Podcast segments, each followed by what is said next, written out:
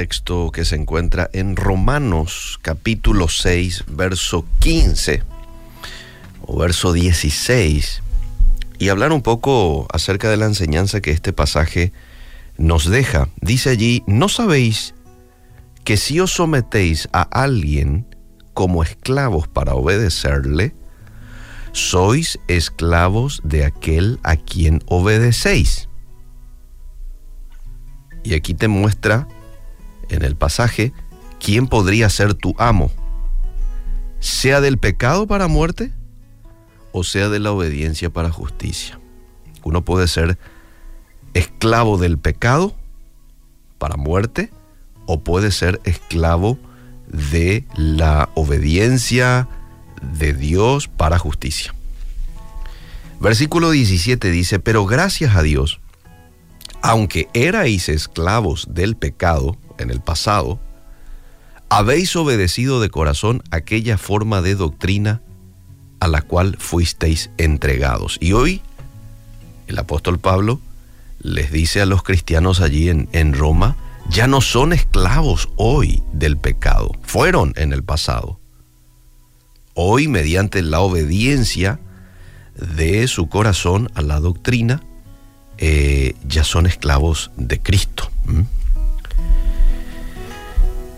Yo creo que si la mayoría de los creyentes fueran sinceros, dirían que sus vidas tienen poco en común con la vida espiritual descrita en la Biblia. Claro, no es el caso de todos, pero de muchos cristianos hoy luchan una y otra vez con los mismos pecados. Sienten que Dios rara vez responde a sus oraciones y se preguntan por qué no me ha concedido lo que mi corazón desea. ¿Cómo es posible? Y el problema podría radicar en la falta de sumisión a Jesús.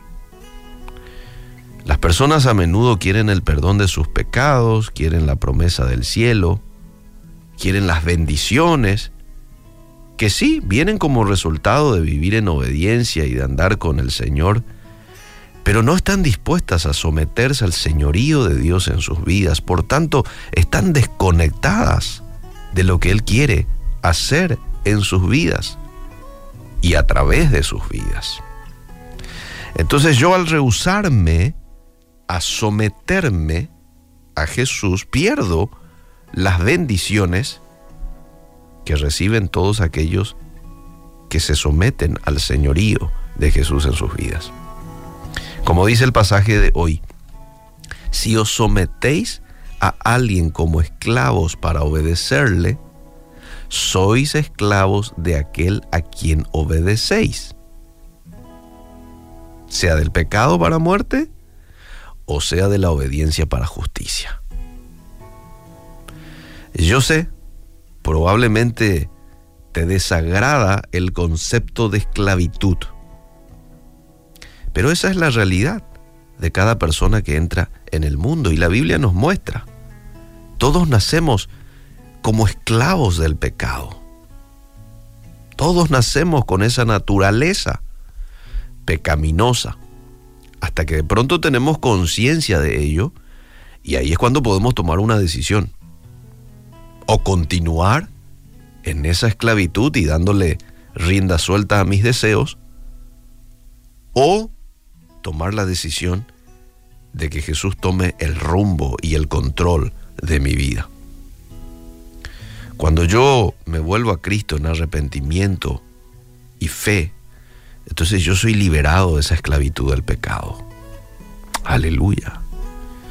Y no se trata de una libertad para hacer solo lo que querramos hacer de ahí en adelante. De hecho, hacerlo nos llevaría de manera natural al antiguo amo esclavista del pecado.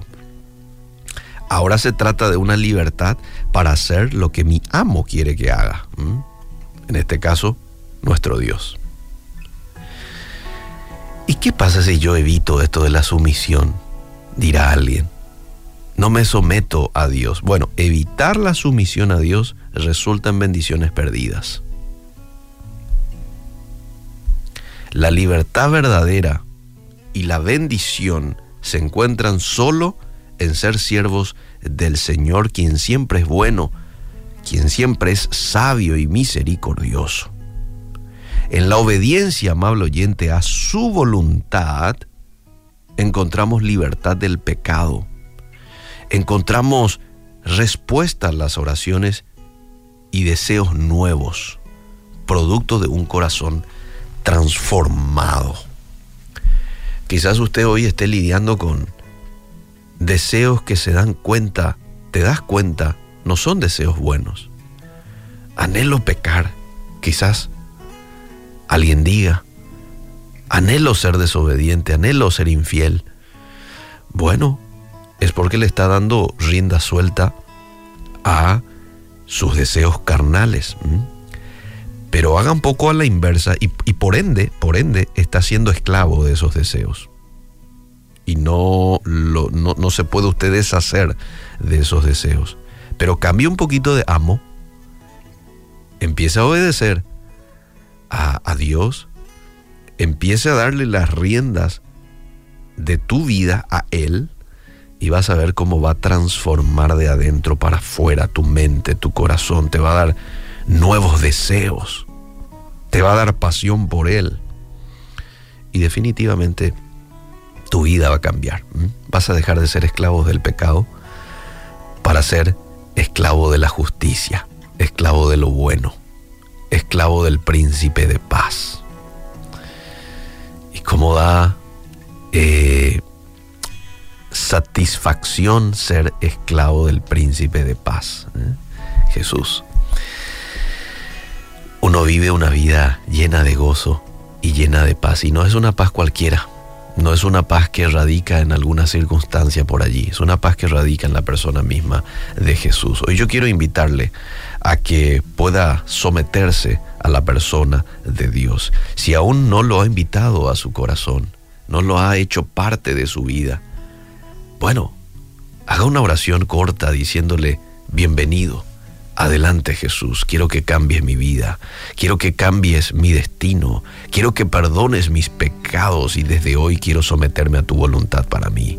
Eso es suficiente para que Dios lo inunde de su paz y le cambie de rumbo. ¿eh? Y hoy usted pueda tener un amo distinto. Ya no amo, ya no un amo del pecado, sino ahora uno pueda tener a Dios mismo como tomando las riendas de la vida de uno.